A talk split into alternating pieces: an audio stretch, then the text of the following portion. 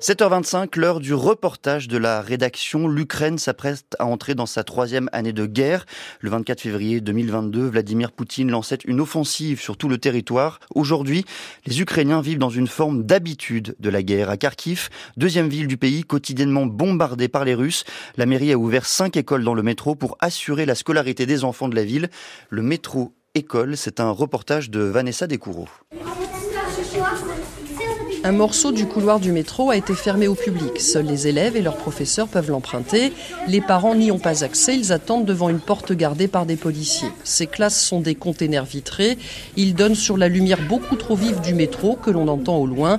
Pour le reste, tout est normal. Un tableau, des élèves plus ou moins concentrés, une maîtresse, Tetiana Volodirivna, enseigne depuis 37 ans. C'est un cadeau du ciel pour les élèves, une immense joie pour eux. Quand on m'a proposé de venir travailler ici, je n'ai pas hésité une seconde, même si ces enfants ne sont pas de la classe d'âge avec laquelle je travaille d'ordinaire. Rien ne remplace la communication directe. C'est pour ça que les parents ont bien compris qu'il fallait amener leurs enfants à l'école métro s'ils en ont la possibilité.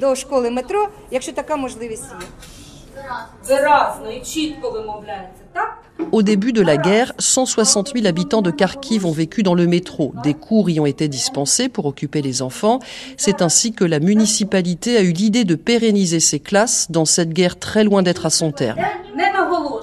Valérie Chepel travaille pour le département en charge de la scolarité à la mairie de Kharkiv. Ce système nous permet d'intégrer 106 classes, ce qui représente un total de 2188 élèves. Les gens de Kharkiv ne partent plus, ils reviennent même.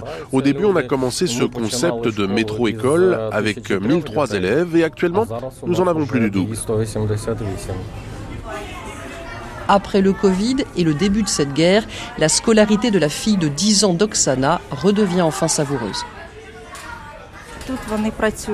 Ici, les élèves travaillent, ils jouent, ils parlent. Même pendant la récré, je lui demande si elle prend son portable. Elle me répond non, on parle entre nous. Pour elle, c'est important d'échanger avec des garçons et des filles de son âge.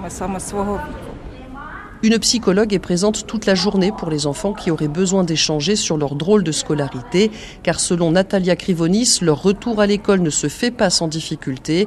Avec des cours assurés en distanciel depuis plus de deux ans, ils ont de réels problèmes de sociabilisation. Les enfants ne savent même plus communiquer entre eux. Moi, j'aime bien les observer quand ils jouent, et c'est dans ces moments-là qu'ils apprennent à interagir. Mais à l'école, ils sont là aussi pour apprendre à observer un certain nombre de règles, de principes. Ces règles-là sont apprises et développées dans un cadre ludique. Quand le professeur demande quelque chose, ils doivent respecter ces règles et accomplir la tâche.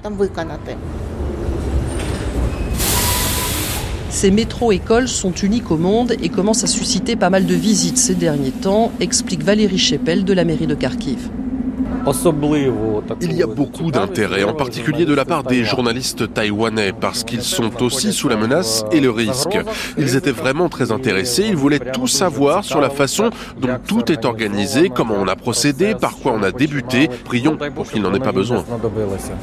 À Kharkiv, près d'une école sur deux est endommagée, quatre complètement détruites. La ville cherche d'autres endroits souterrains pour accueillir davantage d'élèves dans les prochains mois. La ville assure également par bus le déplacement de ses enfants de leur quartier jusqu'aux salles de classe et s'assure qu'ils ne sortent surtout pas quand une alerte aérienne est en cours. Ils attendent dans ce qui est présenté comme une cour de récréation, à la différence près qu'elle est en sous-sol. Un reportage signé Vanessa Descoureaux.